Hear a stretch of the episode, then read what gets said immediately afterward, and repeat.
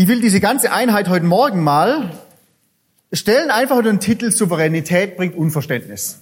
Ich weiß nicht, ob du schon mal so richtig intelligente Person vor dir hast und die dir irgendwas über Computer erklärt hat zum Beispiel. Und dann bist du da gestanden und der war fertig und hast gedacht, hm, keine Ahnung, was der gerade gesagt hat. Also mir geht's immer so, so mit, mit Computersachen. Andere technische Sachen nicht so, aber Computersachen sind bei mir so. Aber das Interessante ist ja bei uns Menschen, wir haben oft so eine ganz klare Vorstellung, wie die Dinge sind und wie sie zu sein haben.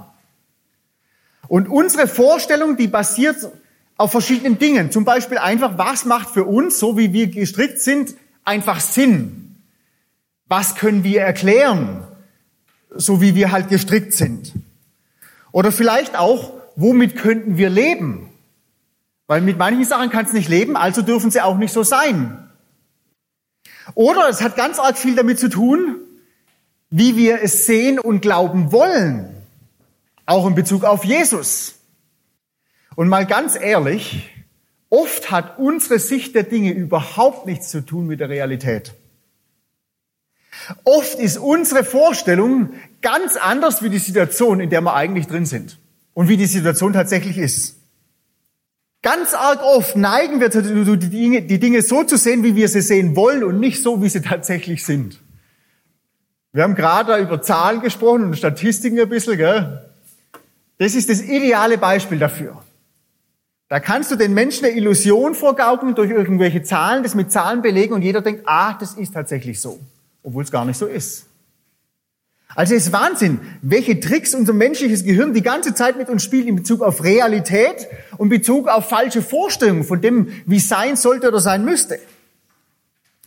Als ich Teenager war zum Beispiel, habe ich meine Eltern als die langweiligsten Personen im Universum angesehen.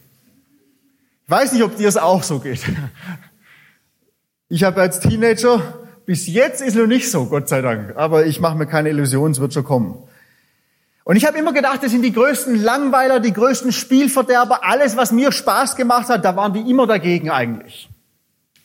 Und das, was mir am meisten Spaß gemacht hat, ist, wir haben mit ein paar Kumpels, wir waren so Clique, und wir haben immer Mofas frisiert.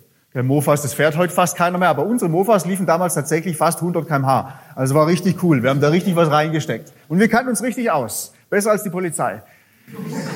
Die haben die dann immer zum TÜV gebracht, da sind die auseinandergeschraubt worden, dann mussten wir sie wieder abholen.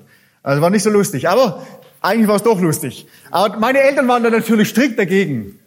Und mit diesen Kumpels, die kamen alle so den Dörfern bei uns drumherum und das war also eine Weingegend und wir hatten da so Hütchen und in dem Hütchen haben wir uns abends halt immer getroffen und viel Alkohol getrunken. Und für mich waren das meine besten Freunde und für meine Eltern waren das die Gegner, die Antichristen oder was auch immer ein bisschen übertrieben, hat immer gesagt, schlechter Einfluss, was weiß ich, was alles und so weiter. Die wollten mich da immer nicht hingehen lassen. Und aus meiner begrenzten Sicht der Dinge damals, aus meinem Verständnis, habe ich echt gedacht, das gibt's doch nicht. Warum müssen die mir alles versauen hier? Man muss dazu sagen, die Sicht von meinen Eltern war ein anderer Winkel. Mein Vater Psychologe und Suchtberater. Der hat sein ganzes Leben lang mit alkoholabhängigen und allen möglichen Abhängigkeiten Leuten zu tun gehabt. Unter anderem waren etliche Väter von meinen Kumpels bei ihm. Ähm, genau. Also der hat die behandelt.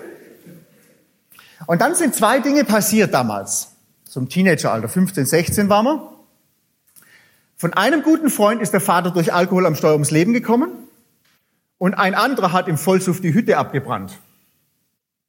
Nachdem die zwei Dinge passiert sind, da hat sich für mich auf einmal meine Perspektive ziemlich geändert. Auf einmal konnte ich sogar meine Eltern ein Stück weit nachvollziehen, obwohl ich es immer noch nicht gut fand, dass sie mir das oft verboten haben. Aber irgendwie hat sich das alles geändert und gedreht, einfach durch verschiedene Dinge, die passiert sind, so in meinem Leben.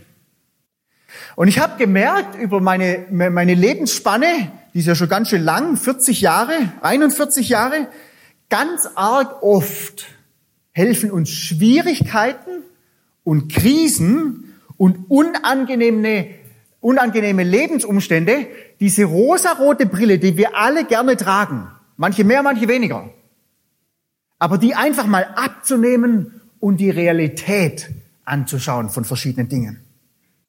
Und dann kann man zwei Sachen machen, wenn man mit der Realität konfrontiert wird. Das eine, was du machen kannst, ist, du kannst die Realität verdrängen und so weiterleben, als existiert die Realität nicht. Machen ganz viele Menschen. Mit den ganzen modernen Medien ist es auch total leicht. Du kannst dich in ganz andere Welten befördern und dich da völlig zu Hause fühlen. Das machen ganz viele Menschen. Aber was man auch machen kann, ist, man kann die Realität akzeptieren und dementsprechend handeln oder umdenken.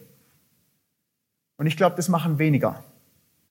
Während meiner Schulzeit zum Beispiel haben wir unglaublich viel Blödsinn gemacht. Wir hatten teilweise schlechte Noten. Manche meiner, meiner Klassenkameraden hatten richtig schlechte Noten. Und ich kann mich noch daran erinnern, an einem Tag, da hat ähm, der Lehrer uns mal zu dritt zu sich geholt. Und dann hat er gesagt, das Problem wird mich jetzt zwar nicht betreffen, was jetzt gleich für die zwei anspricht, aber er hat die Hoffnung, dass ich die zwei dazu motiviert, dass sie das, was er sagt, jetzt wirklich ernst nehmen. Und dann hat er gesagt, eure, eure Noten sind so schlecht, ihr werdet ziemlich sicher durchfallen, dieses Schuljahr. Bumm, das war mal die Realität. Der eine Schüler, mein einer Kumpel, der hat diese Realität gehört, er hat es wahrscheinlich auch gesehen auf dem Papier, aber letztendlich hat er es verdrängt und ist tatsächlich durchgefallen.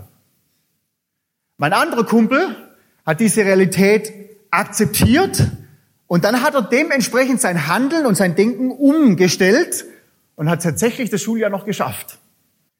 Und weißt du, in Bezug auf das Leben mit Gott ist es bei uns oft genau gleich. Wir alle haben ein gewisses Verständnis davon, wie Gott ist und wer Gott ist. Jeder von uns.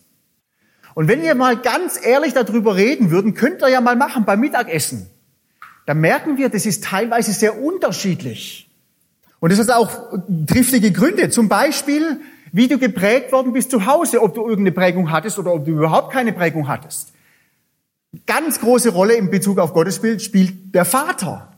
Was für einen Vater hast du? Wie verhält er sich gegen dir gegenüber? Das spielt rein in unser Gottesbild. Heimatgemeinde, Jugendstunde, das sind alles so Faktoren. Dadurch, dass wir Bibel lesen, je nachdem wie du gestrickt bist, liest du die gleichen Sätze total unterschiedlich in der Bibel. ist interessant. Und ganz viel von unserem Verständnis über Gott und wie wir Gott sehen wollen, hat ganz einfach auch damit zu tun, wie wollen wir glauben, dass Gott ist. Ob er dann so ist oder nicht, das ist ja wieder eine andere Sache. Aber wir wollen, wir stellen uns das einfach so vor, so ist Gott, bumm, ja, dann hat es ja auch so zu sein. Und wenn dieses Verständnis, das wir da aufbauen oder diese Vorstellung von Gott, wenn die dann durch unser Erleben oder durch unseren Alltag, wenn die damit übereinstimmt, ja, dann ist alles super und alles happy. Aber wenn diese Vorstellung, die wir über Gott haben, auf einmal nicht mehr reinpasst in das, was wir erleben, dann kann das anfangen, Zweifel zu bewirken. Das kann hingehen bis Frustration oder richtige verärgert sein über Gott. Und es kann tatsächlich auch dahin führen, dass man sich komplett von Gott abwendet. Obwohl man vielleicht wiedergeboren ist und Kind Gottes geworden ist. An einem gewissen Zeitpunkt. Ich habe vor vielen Jahren einen Vers gelesen in den Psalmen und den will ich euch heute mal vorlesen.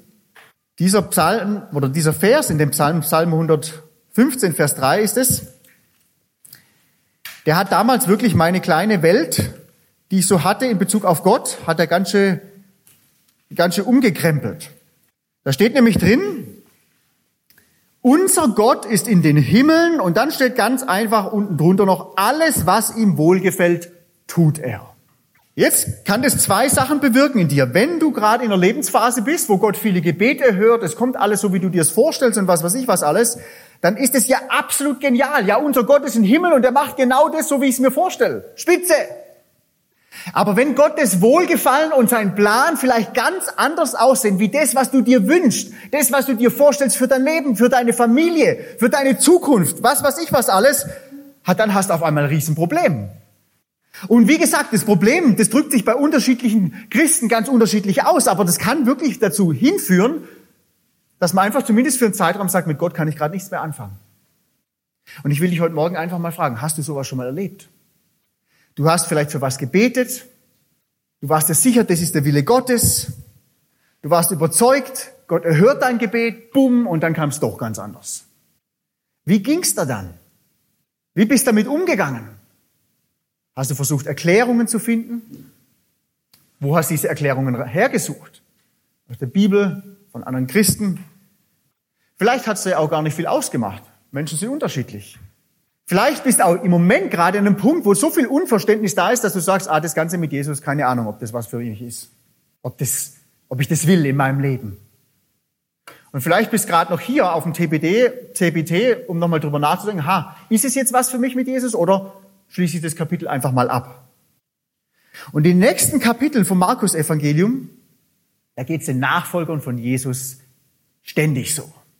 Die gehen durch kleine Krisen, durch große Krisen, einfach aufgrund von dem, was Jesus sagt oder von dem, was er tut, und es macht für sie einfach keinen Sinn. Und wir wollen uns heute zwei Einheiten anschauen, von Markus 7, 8, 27 bis 10, 52. Und wie schon gesagt, wir konzentrieren uns auf das Wesentliche. Deswegen auch diese Auflistung für euch wieder. Was ist das Wesentliche in diesen Kapiteln, wo so unglaublich viel drinsteht?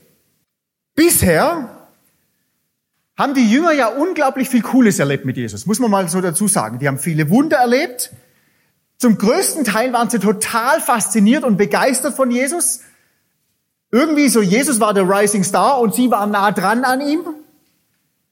Es war irgendwie genial, Teil von dieser ganzen Bewegung zu sein, die Pharisäer zum Beispiel zu ärgern, die sie eigentlich gesagt haben, wisst ihr was, ihr habt nicht das Zeug dazu, Nachfolger zu werden. Und dann kam der Jesus und da hat Jesus gleich mal Sprüche rausgehauen und die Pharisäer einfach mal so in Schatten gestellt. Was glaubst du, wie das für die Jünger war? Es war richtig cool. Gutes zu tun, Leute zu verköstigen, sehen, wie Blinde wieder sehen, äh, dabei zu sein, wie Blinde wieder sehen werden oder sehen, wie Blinde wieder sehen werden, wie auch immer. Zu erleben, wie Jesus einen Sturm stillt. Was glaubst du, wie cool das ist? Ich, meine, ich würde mir das wünschen, dass ich das jeden Tag erleben würde, so Zeug. Oder einfach zu merken, hey, Jesus sagt da paar, paar Worte und es ist nicht so, wie wenn jemand anderes was sagt, so ein Bumm, das schlägt ein wie eine Bombe. Und es vergisst keiner mehr, was da gesagt wurde.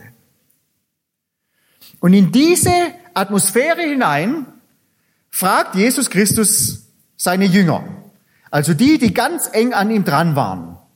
Können mal aufschlagen, Matthäus, äh, Entschuldigung, Markus 8, Vers 27 bis 30. Lesen wir gerade mal.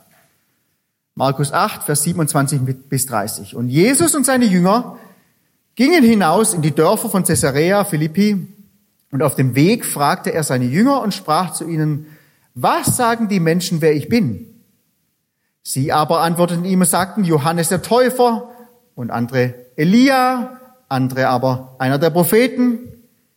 Und er fragte sie, ihr aber, was sagt ihr, wer ich bin? Petrus antwortet und spricht zu ihm, du bist der Christus. Und er redete ihnen ernstlich zu, dass sie niemanden über ihn reden sollten. Also Petrus sagt Jesus, du bist wirklich der Christus. Du bist Gottes Sohn. Du bist der, auf den wir immer gewartet haben. Du bist der, der jetzt mal richtig Gas gibt. Diesem ganzen jüdischen System, das so was weiß ich, wie verschachtelt und, und verkrustet ist, der dem einfach mal neuen Lebenshauch einordnet. Der, der uns von den Römern befreit. Und so weiter. Beinahe wie so ein Hollywood-Film. Ja, er hat erkannt, es ist der Christus und dann hat er eine Vorstellung gehabt, wie ist denn Christus? Wie hat denn Christus zu sein? Und es ist krass, wie es im nächsten Vers weitergeht. Lesen mal weiter. Markus Kapitel 8, Vers 31 bis 33. Und er fing an, sie zu lehren dass der Sohn des Menschen vieles leiden und verworfen werden müsse von den Ältesten und hohen Priestern und Schriftgelehrten und dass er getötet werden und nach drei Tagen auferstehen müsse. Und er redete das Wort mit Offenheit. Und Petrus nahm ihn beiseite und fing an, ihn zu tadeln. Er aber wandte sich um und sah seine Jünger und tadelte Petrus und sagte, geh weg hinter mich, Satan, denn du sinnst nicht auf das, was Gottes ist, sondern auf das, was der Menschen ist. Das ist eine krasse Begebenheit. Jesus redet zum ersten Mal über die größere Vision Gottes für sein Leben. Und das hat überhaupt nicht ins Bild von den Jüngern gepasst. Von Petrus schon dreimal nicht. Dieses Wort Epiti, Epitimao, das heißt so viel wie das, was Jesus mit ihm da gemacht hat, zurechtweisen, schelten, den Übeltäter zur Umkehr bewegen. Also Petrus hat gemeint, Jesus, mir meint doch nur gut für dich, das passt doch alles gar nicht rein in unser Bild von dir, was da kommen soll. Wie hat Jesus reagiert? Satan, geh hinter mich. Stell dir mal vor, du hast einen guten Freund und der Freund sagt dir, du, im Moment geht durch keine so leichte Zeit und das wird schwer werden und das wird kommen und was weiß ich was alles. Und weil du die Person so wertschätzt und liebst und das Beste für die Person willst, sagst du zu der Person, ach, das brauchst du doch nicht alles so machen, das wird schon besser werden. Und dann sagt diese Person zu dir, geh hinter mich, Satan. Was wird's da machen? Man, das muss man sich mal vorstellen. Der Petrus hat's gut gemeint mit Jesus. Der wollte das Beste aus seiner Sicht für Jesus. Ich bin mir sicher, das hat die Welt von Petrus damals total erschüttert. Das hat seine Welt gerockt. Das war wie Erdbeben. Danach hat er bestimmt für eine Weile mal überhaupt nichts mehr gesagt. Und hat überlegt, ob er das sagen soll, was er tatsächlich auch denkt. Es war wie so ein Brett vorm Kopf. Dieser Satz, der hat ihn herausgeholt aus seiner Realität in eine komplett andere Realität, in Gottes Realität, in Jesu Realität. Und er hat gemerkt, dass seine Lebensphilosophie, sein Verständnis von Gott überhaupt sich nicht deckt mit dem, was eigentlich Gott ist, wer Jesus Christus ist. Obwohl er gesagt hat, du bist der Christus. Also irgendwas hat er schon gecheckt, aber irgendwie doch nicht. Und jetzt sehen wir einfach mal genau, wie dieses Szenario sich im Markus-Evangelium immer und immer und immer wieder wiederholt. Wir lesen mal ein paar Botschaften, die Jesus so ganz klar rausgehauen hat. Das waren diese Leidensankündigungen. Vielleicht kann die mal von euch jemand vorlesen. Wer kann mal lesen Markus 9, Vers 9 und 12? Kann das jemand machen? Magst du das lesen? Ja. Super. Dann kann der nächste schon aufschlagen, äh, Markus 9, Vers 30 und 31. Also du machst 9 und 12. Die nächste Person dann Markus 9, Vers 30 und 31. Und eine Person noch Markus 10, Vers 32 bis 34. Super. Vielen Dank. Spitze. Also er muss leiden und er wird verachtet werden, hat er den Jüngern gesagt. Nächste Bibelstelle, Vers 30 und 31. Wer kann das lesen? Also Markus 9 sind wir immer noch, Vers 30 und 31. Okay, also wieder. Leiden, töten, auferstehen. Markus 10, Vers 32 bis 34 noch. Wer kann das noch lesen? Super, liest du es. Genau, also das ist jetzt so mal der Kontext, den Jesus jetzt setzt. Er wiederholt es immer wieder. Er muss leiden, er wird verlacht, er muss sterben und er wird wieder auferstehen. Jetzt haben wir ja gerade in Kapitel 9 geschaut, Vers 9 und 12 gelesen oder die paar Verse dazwischen auch noch. Davor war die Verklärung von Jesus. Gleich am Anfang von Kapitel 9. In den Versen 2 bis 6, da wird wieder was beschrieben. Jesus ist verklärt worden auf so einem hohen Berg. Dann waren auf einmal Mose und Elia da, haben sich mit Jesus unterhalten. Und dann können wir lesen, Vers 5, Markus 9, Vers 5. Und Petrus begann und sagte zu Jesus, Rabbi, es ist gut, dass wir hier sind und wir wollen drei Hütten machen, dir eine und Mose eine und Elia eine. Und er wusste nämlich nicht, was er sagen sollte, denn sie waren voller Furcht. Das war ein total interessanter Satz. Also endlich wieder mal was Positives, nicht nur Hiobsbotschaften, ja, Verklärung hier, Mose ist da, Elia ist da, die ganzen großen, die ganzen großen Stars ähm, im Judentum damals. Und Petrus sagt einfach, hey Jesus, das ist super, hier bleiben wir. Wir bauen da drei Hütten hin und dann bleiben wir in unserer schönen, heilen Welt hier. Und dann können wir noch dabei lesen, und er wusste nicht, was er sagte. Mit anderen Worten, Petrus hat mal wieder nichts begriffen. Und dann gibt Jesus ihnen eigentlich direkt im Anschluss darauf die Lösung, wie sollen sie umgehen mit Unverständnis und mit Krisen im Leben. Das ist ein ganz einfacher Ratschlag. Wir wissen den alle auswendig, aber wir tun uns so wahnsinnig schwer, den umzusetzen im Alltag. Markus 9, Vers 7 und Vers 8. Es kam eine Wolke, die sie überschattete, nachdem der Petrus den Blödsinn gelabert hat. Und eine Stimme kam aus der Wolke, dies ist mein geliebter Sohn, ihn hört. Und plötzlich, als sie um sich blickten, sahen sie niemand mehr bei sich, außer Jesus allein. Also was Gott den Jüngern hier sagt, ist, wenn es eure Welt durcheinander schüttelt, hört auf Jesus. Nicht auf eure Gefühle, nicht auf euer Unverständnis, nicht auf euren Ärger, einfach auf Jesus, auf Jesus allein. Und dann können wir lesen, und auf einmal war nur noch Jesus da. Alles andere war weg. Und ganz ehrlich, das passiert sehr, sehr selten in unserem Leben. Das passiert fast nur dann, wenn wir durch tiefste Krisen gehen. Dass es nur noch Jesus allein ist oder dass man sich zumindest so vorkommt. Jetzt ist nur noch Jesus da. Ich habe vor vielen Jahren mal ein Buch gelesen über Gebet von einem Schriftsteller, der hieß Ronald Dunn. Und der hat einen Satz damals zitiert, den, den zitiere ich immer wieder, weil er so gut ist. Der hat damals geschrieben, du wirst nie verstehen, dass Jesus alles ist, was du brauchst, bis er alles ist, was du hast. Wenn er alles ist, was du hast, dann weißt du, dass er alles ist, was du brauchst. Meistens werden wir nicht verstehen, dass es genug ist, auf Jesus zu hören und Jesus zu haben, bis zu dem Moment, wo Jesus tatsächlich mal das Einzige ist, was wir noch haben. Aber wenn das mal so ist, und es sind meistens keine angenehmen Momente, in solchen Momenten fängt man an zu verstehen, Jesus ist tatsächlich alles, was ich brauche. Die haben viel erlebt bei Jesus, die Jünger, wie Jesus geheilt hat, dann können wir in Markus 9, Vers 18 und 19 lesen. Ich lese euch mal vor, Markus 9, Vers 18 und 19. Da hat ein Vater den Sohn zu ihm gebracht, zu den Jüngern. Jesus war nicht dabei und hat gesagt, hey, heilt den mal, macht er mal was. Und dann können wir lesen, Markus 9, Vers 18 und Vers 19. Und wo er ihn auch ergreift, sagt der Vater, zerrt er ihn zu Boden und er schäumt und er knirscht mit den Zähnen und wird starr. Und ich sagte zu deinen Jüngern, dass sie ihn austreiben möchten und sie konnten es nicht. Er, Jesus aber antwortete ihnen und spricht, O ungläubiges Geschlecht, bis wann soll ich mit euch sein und bis wann soll ich euch ertragen? Bringt ihn zu mir. Den Jungen. Und dann, wenn wir weiterlesen in Vers 28 und Vers 29. Und als er in ein Haus gegangen war, fragten ihn seine Jünger allein, warum haben wir ihn nicht austreiben können, diesen bösen Geist? Und er sprach zu ihnen, diese Art kann durch nichts ausfahren als nur durch Gebet. Also die Jünger, die waren ja schon etliche Zeit mit Jesus unterwegs, haben immer gesehen, wie das funktioniert hat bei Jesus mit den Heilungen. Und jetzt waren sie an einem Punkt, wo sie zuversichtlich genug waren, okay, jetzt ist Jesus zwar nicht dabei, aber wir werden das schon hinkriegen, da mit Dämonen austreiben. Nichts war's.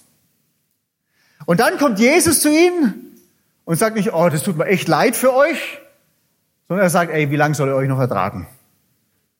Habt ihr überhaupt nichts kapiert? Weißt du, bei Jesus war das so, egal wie lange der hier auf der Welt war, seine Vollmacht, haben wir gestern gesagt, kam allein durch die Gemeinschaft mit dem Vater. Könnt ihr mal für euch selber aufschreiben, wenn ihr es nachlesen wollt. Jesus sagt immer wieder, aus sich allein kann er nichts tun. Das steht im Johannes 5, Vers 19 und 30 zum Beispiel. Johannes 5, Vers 19 und 30. Da sagt Jesus, aus mir selber aus kann ich nichts tun. Das heißt, Jesus aus sich selber aus hatte keine Vollmacht. Auch als Sohn Gottes hier auf der Erde. Und egal wie lange du und ich sein Kind sind, egal wie lange wir mit Jesus leben, die Vollmacht von dem Kind Gottes kommt nie aus den vielen Erfahrungen, aus den vielen Jahren mit Jesus. Niemals aus sich selber, sondern einzig und allein aus der momentanen Beziehung mit Christus. Das größte Problem sind Kinder Gottes, die meinen, jetzt kann ich alles allein. Jetzt verstehe ich, wie Gott tickt und arbeitet. Und es sind meistens die Christen, die schon lange mit Jesus unterwegs sind. Die können alles erklären. Und deswegen sagt Jesus auch immer wieder, hey, wenn ihr nicht werdet wie die Kinder, dann sieht's echt schlecht aus um euch. Dann bekommt ihr nicht viel mit von dem, wer Gott ist und wie es in Gottes Reich funktioniert und von Gottes Wirken. Die Jünger, seine engsten Freunde, die haben oft nicht verstanden, was Jesus gesagt hat. 9,32. Schlag da mal auf. Markus 9, Vers 32. Es war wieder diese Leidensankündigung, die wir da gerade gelesen haben. Und in Vers 32 steht dann ganz einfach noch, sie aber verstanden die Rede nicht und sie fürchteten sich, ihn zu fragen. Also sie haben sich niemand getraut zu fragen. Das ist wie beim Lehrer. Mathe nicht verstanden, aber nachfragen tut ja auch keiner, weil man will ja nicht blöd dastehen. Ist schon verständlich. Die haben auch nicht nachgefragt. Die haben nicht verstanden, dass Gott souverän ist und dass sie ihn nicht beschreiben können. Dass Jesus irgendwie so nah und nahbar ist, die waren ja die ganze Zeit mit ihm zusammen und trotzdem irgendwie so fern und so unverständlich, wie wenn er aus einer anderen Atmosphäre wäre. Das haben die nicht zusammengebracht. Nach meiner Bibelschulzeit damals haben mich Leute gefragt, wenn du es in einem Satz erklären müsstest, was hast du auf der Bibelschule gelernt? Was war das Wichtigste für dich? Dann habe ich die Antwort gegeben, ich habe ich hab gelernt, dass ich keine Ahnung habe, wer Jesus ist. Obwohl wir die ganze Zeit Jesus studiert haben. Und heute würde ich sagen, je besser ich Jesus kennenlernen darf, desto mehr entdecke ich, wie wenig ich ihn kenne. Desto mehr entdecke ich, der ist einfach Gott. Und ich verstehe es einfach oft nicht. Dann war mal die Frage da im Markus Evangelium, wer ist denn der Größte? Markus 9, Vers 33 und 34. Also Jesus macht diese Leidensankündigung, sie verstehen das nicht. Und dann kommt das nächste hier. 33 und 34. Da können wir lesen, sie, siehe, wir gehen einfach, boah, nee, falsch, das war 10. Hier haben wir's. Und sie kamen nach Kapernaum und als er im Hause war, fragte er sie, was habt ihr unterwegs besprochen? Sie aber schwiegen, denn sie hatten sich auf dem Weg untereinander besprochen, wer der Größte sei. Das ist schon verrückt. Das ist ja oft so unausgesprochene Frage in christlichen Kreisen. Wer ist am geistlichsten? Wer hat die größte Autorität? Wer ist der Chef?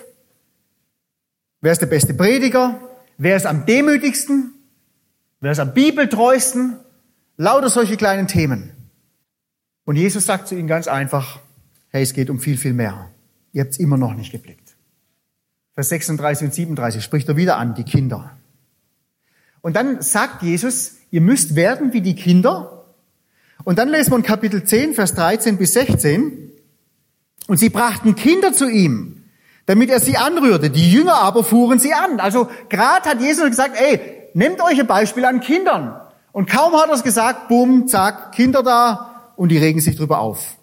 Als aber Jesus das sah, wurde er unwillig und sprach zu ihnen, lasst die Kinder zu mir kommen und wehrt ihnen nicht, denn solchen gehört das Reich Gottes. Und dann kannst du immer noch so ein bisschen weiterlesen. Schon verrückt. Gerade hat Jesus in der Lektion erteilt, im nächsten Moment merkst du, die haben nichts begriffen von den Kindern. Dann, was man auch ganz arg sieht bei den Jüngern, was ich so oft in meinem eigenen Leben merke, wir denken manchmal, das ist ein Wunschkonzert mit Jesus. Wenn ich nur richtig lebe, ja, dann erhört doch Jesus auch mein Gebet. Je richtiger ich lebe, desto mehr erhört das. Markus Kapitel 10, Vers 35 bis 38 ist zur Stelle drin. Wahre Größe im Reich Gottes. Und es treten zu ihm Jakobus und Johannes, die Söhne des Zebedeus, und sagten zu ihm, Lehrer, wir wollen, dass du uns tust, um was wir dich bitten werden. Er aber sprach zu ihnen, was wollt ihr, dass ich euch tun soll? Sie aber sprachen zu ihm, gib uns, dass wir einer zu deiner Rechten und einer zu deiner Linken sitzen in deiner Herrlichkeit. Jesus aber sprach zu ihnen, ihr wisst nicht, um was ihr bittet. Mit anderen Worten, ihr habt es nicht kapiert. Die kommen zu ihm und sagen, hey Jesus, wir waren dir doch so treu. Wir haben sogar Vater und Mutter verloren oder verlassen. Wir haben unsere, unseren Beruf hinter uns gelassen. Wir haben so viel für dich aufgegeben. Jetzt könntest du uns doch wenigstens den Wunsch erfüllen, dass der eine zur Rechten und der andere zur Linken sitzen dürfen, wenn wir mal im Himmel sind mit dir. Hey, ich weiß nicht, ob du solche Gedanken kennst, aber prüf dich mal nach der Lahöhe. Wenn du für was betest in der Schule, zum Beispiel, dass du nicht mehr gemobbt werdest oder dass die Klassenarbeit hinhaut und dann kommt es ganz anders, als du denkst, frag dich mal selber, ob du nicht immer wieder solche Gedanken hast, hey, Jesus, jetzt war ich doch extra auf der Lahöhe. Hab extra nochmal diese Bibelschule mitgemacht. Hab viel in der Bibel gelesen. Seit ich von der La Höhe zurück bin, habe ich doch jeden Morgen Zeit mit dir verbracht. Hab Bibel gelesen, hab gebetet und so weiter. Und jetzt erfüllst du mir nicht mal den kleinen Wunsch hier, dass ich nicht mehr gemobbt werde. Oder dass meine Eltern wieder zusammenkommen. Oder dass mein Vater nicht stirbt, der krank ist. Und, und, und. Gottes Souveränität, seine Pläne, seine Größe, seine Allmacht, das macht uns Menschen, wenn wir ehrlich sind, ganz schön zu schaffen. Und ich würde behaupten, Unverständnis ist ein ganz, ganz großer Bestandteil vom Christentum. Gottes Sicht der Dinge ist eine andere als meine. Gottes Verständnis von der Situation ist meistens sehr oft eine andere als meine. Gottes Realität und Wirklichkeit hat oft nichts mit meiner subjektiven Realität und Wirklichkeit zu tun. Vor paar Jahren habe ich ein Buch gelesen, Tale of Three Kings. Kennt es jemand von euch? Kennt niemand? Ich weiß nicht, ob es auf Deutsch gibt. Wenn ihr gerne englische Bücher lest, müsst ihr es unbedingt mal lesen. Es hat nur 60, 70 Seiten. Es ist ein super Büchlein. Tale of Three Kings. Und das wird, oder ist praktisch eine sagenhafte, aus, bisschen ausgeschmückte Nacherzählung von drei Königen. Also die Geschichte von, das Märchen könnte man fast sagen, von drei Königen. Und zwar vom Saul, vom David und vom Absalom. Und am Anfang habe ich gedacht, so ein Blödsinn, es war einfach so eine Nacherzählung. Aber den Punkt, den er darüber gebracht hat, war phänomenal in diesem Büchlein. Da ging es da wirklich drüber und drunter. Vieles war brutal, vieles war unfair. Und wir maßen uns heute so bei der Auslegung oft an, wenn wir dann diese Geschichten lesen, ja, das war deswegen, weil das so war und der hat das gemacht und deswegen hat Gott so reagiert und was weiß ich was alles. Das Interessante ist aber in diesen Geschichten, manchmal sind genau die gleichen Dinge passiert und Gott hat total unterschiedlich darauf reagiert, obwohl es von außen, von dem, wie es beschrieben wird in der Bibel, genau gleich aussieht. Und der Autor von diesem Buch, Gene Edward heißt er, der schließt jedes Kapitel relativ ähnlich ab. Und zwar mit Fragen. Zum Beispiel die Frage, warum war das jetzt so? Oder warum hat es Gott zugelassen? Oder warum hat da Gott nicht so eingegriffen wie ein Kapitel davor? Und auf all diese wichtigen und tiefen Fragen gibt er als Autor immer die Antwort, niemand weiß es, nur Gott weiß es und er verrät es nicht. Am Anfang habe ich gedacht, das ist blöd irgendwie, aber je älter ich werde, desto mehr merke ich, so ist. Die Jünger, die haben so viel nicht verstanden von dem, was passiert ist, obwohl Jesus so viel gesagt hat. Aber was mich so fasziniert, auch am Leben von den Jüngern, und was mich mit Hoffnung füllt, ist, dass die Jünger zu einem Punkt kamen, an dem sie gesagt haben, Jesus, wir verstehen dich zwar nicht, aber wir wollen dir vertrauen. Wir wollen dir bedingungslos nachfolgen, auch wenn wir dich nicht verstehen. Der Petrus hat es mal so ausgedrückt in Johannes 6, Vers 68, als Jesus sie gefragt hat, hey, und wollt ihr auch noch gehen? Hat wieder der Petrus gesagt, Jesus, wohin soll man gehen? Du hast Worte des ewigen Lebens. Ich will heute Morgen zum Abschluss noch ein paar Gedanken mit euch teilen, die habe ich auf der Kurzbibelschule 2016 schon mal ähm, benutzt. War da von euch schon mal jemand da? Nicht, oder? Du? Okay. Also, dann kennst du die vielleicht, aber es macht ja nichts. Wiederholung ist gut. Schlagt mal auf Jesaja 55, Vers 8 und 9. Das sind relativ viel, relativ bekannte Verse. Manch einer kann sie vielleicht sogar auswendig. Jesaja 55, Vers 8 und 9.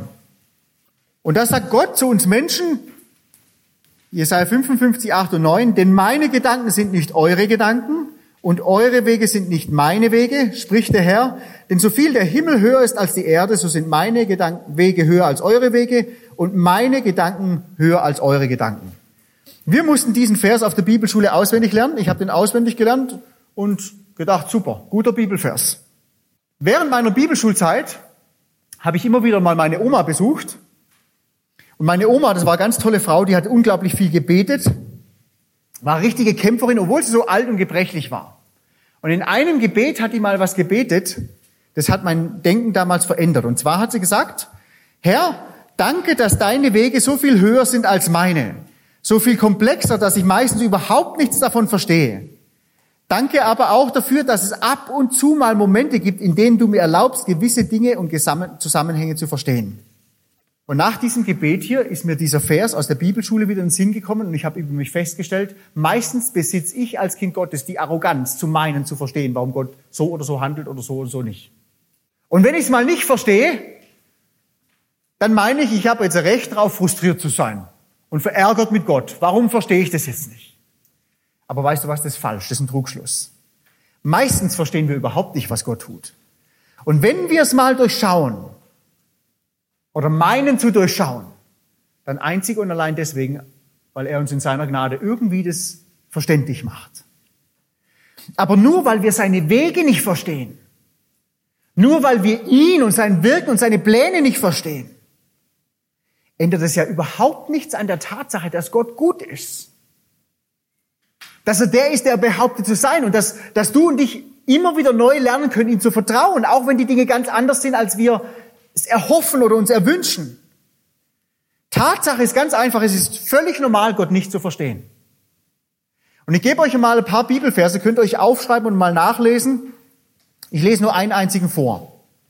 Ihr könnt euch mal aufschreiben, Prediger 11, Vers 5, wenn ihr es nachlesen wollt. Prediger 11, Vers 5. Oder Epheser 3, Vers 18 und 19. Epheser 3, Vers 18 und 19. Oder Philipper 4, Vers 7 ist auch so ein Vers, wo das drin vorkommt, dass es ganz normal ist, Gott nicht zu verstehen. Und ich lese euch einen Vers vor aus den Sprüchen, und zwar Sprüche 20, Vers 24. In Sprüche 20, Vers 24 können wir lesen, vom Herrn sind die Schritte des Menschen bestimmt und der Mensch, wie sollte er seinen Weg verstehen? Also Gott lenkt die Schritte von uns Menschen und wie in aller Welt könnte es sein, dass wir das tatsächlich verstehen, dass das so ist, wie es ist. Deswegen ist Gott Gott. Und genau an den Punkt will Jesus uns immer mehr führen. Dass wir das einfach akzeptieren und auf der anderen Seite aber auch merken, das ändert nichts daran an dieser Liebesbeziehung und an dem Vertrauensverhältnis. Gott ist 100% treu und verlässlich. In jeder Situation, auch wenn wir viel nicht verstehen. Aber seine Jünger und auch uns führt es immer wieder ein Unverständnis darüber.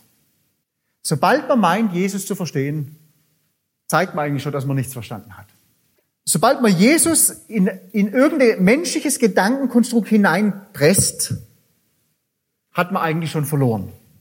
Sobald man versucht, Gottes Allmacht in die eigene Ohnmacht irgendwie reinzupassen und reinzudrücken, neigt es immer dazu zu explodieren, das ganze Ding. Oder sobald ich versuche, Gottes Unendlichkeit in meine Endlichkeit in Raum und Zeit reinzupressen, da sprengt es einfach der Rahmen, in dem ich mich bewege. Das geht einfach nicht, das ist unmöglich. Ich habe euch hier mal ein Beispiel mitgebracht zur Veranschaulichung, obwohl das Beispiel extrem hinkt. Also ist kein gutes Beispiel. Aber ich habe nicht mehr gehabt. Stell dir einfach mal vor, das hier ist unser Leben, dein und mein Leben. Und Gott hier ist die Flasche. Also symbolisch gesehen. Der Inhalt von dem, was da drin ist, wenn du das jetzt versuchst, da reinzulernen, in dein Glas, in das, was du fassen kannst, in Anführungszeichen, dann läuft es relativ schnell über und du merkst, es geht nicht da rein. Das Beispiel hängt deswegen, ist, weil im Verhältnis zu Mensch und Gott das nicht ein Glas ist und eine Flasche, die wesentlich größer ist als das Glas, sondern es ist vielleicht ein Sandkorn und, keine Ahnung, das Universum oder noch größer. Jetzt versuch mal, ganze, das ganze Universum in ein Sandkorn reinzupassen. Das kannst du dein ganzes Leben lang probieren. Und du kommst auf keinen grünen Zweig, kann ich dir versprechen. Und genau das ist das, was wir oft versuchen als Kinder Gottes. Und wir sind frustriert über Gott, obwohl es eigentlich keinen Grund gibt, frustriert zu sein. Ich kann dir nur Mut zusprechen, hey, verzweifel nicht in den Momenten, in denen du Gott nicht verstehst. Vielleicht bist du noch gar nicht in so einer Situation, aber je älter du wirst, desto mehr so solche Situationen werden kommen, kann ich dir versprechen. Das Leben ist echt hart manchmal, auch als Kind Gottes. Aber du hast keinen Grund zu verzweifeln. Du bist sein geliebtes Kind und Gott hat dein Leben in seiner Hand. Mir geht's ganz arg oft so mit Gott. Ich hatte neulich so cooles Erlebnis. Mein, mein Lebensvers oder Leitvers, den ich ganz arg oft benutze, habt ihr bestimmt auch schon gehört, ist in Sprüche 16, Vers 3, wo steht, befiehl dem Herrn deine Werke und deine Gedanken werden zustande kommen. Also rede über alles mit Gott und er wird dir die richtigen Gedanken geben. Und neulich hatte ich es wieder so praktiziert. Da war ich bei einem Kumpel, ähm, habe mit dem noch kurz geredet und gebetet und der hat mich gefragt in diesem Gespräch, das wir hatten, hey, kennst du jemand, der einen VW-Bus braucht mit so einem Lift für ein behindertes Kind? Weil diese Bekannten, die wir beide kennen, die haben ein Kind, das ist angefahren worden bei einer Autorallye und sitzt seitdem im Rollstuhl. Und die wollten diesen Bus praktisch jemanden verschenken, der so einen Bus brauchen kann. Und ich hab, der hat mir das gesagt und ich habe so drüber nachgedacht, mir ist niemand eingefallen und dann bin ich von dem Freund nach Hause gelaufen, sind nur drei Minuten und während dem Nachhauselaufen, da habe ich das einfach praktiziert. Befiehl dem Herrn deine Werke und deine Gedanken werden zustande kommen. Ich habe mit Gott drüber geredet und habe gesagt, Gott, wer könnte so einen Bus gebrauchen? Und dann kam dieser Gedanke, ein paar Wochen vorher hatte ich jemand getroffen, ein junges Ehepaar, und der hat so kurz ein Zeugnis gegeben von sich. Der kam im Rollstuhl in die Gemeinde, in der ich war, ähm, kam im Rollstuhl in die Gemeinde und hat gesagt, er ist Jugendreferent in der und der Gemeinde und sie haben drei kleine Kinder oder zwei kleine Kinder, das weiß ich gar nicht mehr genau. Und er, hast du gesehen, war total sportlich und was weiß ich, aber er hat MS. Und innerhalb von ein paar Monaten jetzt kann er nichts mehr machen. Er kann mit seinen Kindern nur noch im Liegen auf dem Boden spielen. Und er hat es auch nicht so traurig gesagt, sondern eigentlich, ja, ist jetzt halt so und Gott wird so wissen. Und dann hat er nur so ein Statement gemacht und hat gesagt, ja, und gerade ist unglaublich viel, weil wir müssen das ganze Haus jetzt umbauen und umrüsten, weil ich jetzt nur noch im Rollstuhl sitzen kann. Und das hat Gott da in meine Gedanken reingebracht und ich habe gesagt, ey, perfekt. Die brauchen bestimmt den Bus. Und dann habe ich den angerufen, der den Bus zu verschenken hatte, und habe ihm gesagt, ey, weißt was, ich hätte eine Familie. Oder habe erst, habt erst den Ricky, heißt er, habe erst den Ricky angerufen und habe gesagt, hey, könntet ihr so ein Auto brauchen? Und dann war es tot an der anderen Leitung. Der hat nichts gesagt. Und irgendwann habe ich gemerkt, der, der heult. Und habe dann gesagt, hey, Ricky, alles klar? Und dann hat er gesagt, hey, Sie haben die ganze Zeit jetzt gesucht nach so einem, nach so einem Lift ins Auto rein. Es kostet 12.000 Euro das Ding, ohne den Einbau. Dann brauchst du auch noch ein Auto, wo sich das lohnt, den Lift einzubauen. Das Auto, das die haben, ist so alt, es lohnt sich nicht mehr, das Ding da reinzubauen. Das heißt, sie haben die ganze Zeit schon gerugelt und mit Gott einfach gebetet, hey, wir brauchen so ein Auto, keine Ahnung, wie das funktionieren soll. Und jetzt rufst du mir an und fragst, willst du so ein Auto geschenkt haben? Dann habe ich den anderen angerufen, den Bekannten von uns, der das Auto verschenkt hat. Der ist noch nicht Christ. Da habe ich dem das erklärt, habe dem vom Ricky erzählt. Und dann hat er auch angefangen zu heulen am Telefon. Und hat gesagt, das gibt's ja gar nicht. Also, das ist ja, das ist ja schon cool. Da kann ja mal richtig was Gutes tun. Ich habe ihm dann erklärt, ja, dass ich überzeugt bin, dass Gott es so eingefädelt hat und was weiß ich was alles. Ein paar Tage später haben die das Auto abgeholt und ich habe gedacht, super, phänomenal, wie Gott da gearbeitet hat. Vor ein paar Tagen hat mich der Ricky angerufen und hat gesagt, der VW-Bus ist kaputt. Also das Auto, das Geschenkte, ist kaputt. Und es ist so teuer, das lohnt sich nicht mehr zu reparieren. Jetzt haben sie das einem Mechaniker vor Ort gegeben. Der hat versucht, es zu reparieren. Ist auch kein Christ. Und der hat schon gemerkt, bei denen hängt es auch ein bisschen am Geld. Und dann hat er da angefangen zu reparieren und hat gesagt, die Arbeitszeit schenkt er ihnen und sie müssen nur die Teile zahlen. Dann hat er da eine Weile rumrepariert, einiges an Teilen und Geld reingesteckt. Die haben ihm das bezahlt und das Ding läuft immer noch nicht. Dann waren die aber so dankbar, dass der ihnen die Arbeitszeit geschenkt hat und haben gedacht, wir müssen dem irgendwie ein richtig schönes Geschenk machen. Dann haben die dem ein Hammergeschenk gemacht, haben das an der Werkstatt vorbeigebracht haben das einfach vor die Tür gestellt, haben nicht gewusst, dass er noch in der Werkstatt ist. Dann ist er rausgekommen aus der Werkstatt, während, als sie schon wieder fort waren. Es war also relativ spät abends, es war schon dunkel. Dann hat er das Geschenk ausgepackt und war so berührt von dem Geschenk. Der ist zu denen gefahren, stand heulend an der Tür und hat gesagt, er hat noch nie in seinem Leben so ein Geschenk bekommen. Jetzt kannst du wieder drüber nachdenken, ja, was war jetzt Gottes Wille mit dem ganzen Ding? Zuerst habe ich gedacht, ah ja, Gottes Wille und Plan, ganz logisch. Ich habe dafür gebetet. Die haben das Auto geschenkt gekriegt. Bumm, auf einmal war das Auto kaputt. Jetzt kannst du weiterdenken. War es jetzt Gottes Wille, dass das Auto kaputt geht? Dass der Automechaniker vielleicht dadurch Jesus kennenlernt? Bis jetzt ist er noch kein Christ geworden. Weißt du was? Ich könnte nur sagen, ich habe keine Ahnung. Ich, ich bin so schnell dabei zu denken, ah ja, das ist jetzt Gottes Wille. Das ist Gottes Plan. Tatsache ist, ich weiß es oft nicht. Meistens weiß ich es nicht. Und du auch nicht. Je länger ich Jesus kenne, desto klarer wird mir, es ist total normal, Jesus nicht zu verstehen.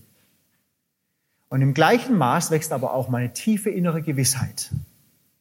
Er weiß, was er tut und er hat alles unter Kontrolle. Und es gibt keine bessere Option, als weiterhin auf ihn zu vertrauen oder dem, was er sagt.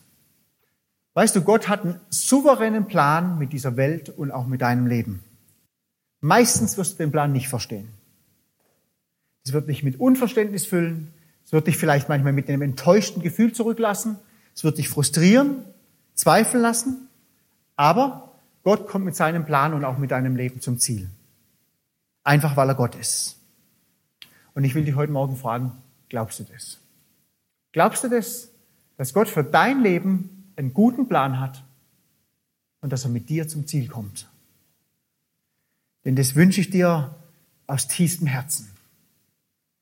Auch, dass du immer wieder neu an den Punkt sagen, kommen kannst, wo du von Herzen sagen kannst, Jesus, ich verstehe dich nicht, aber ich will dir vertrauen.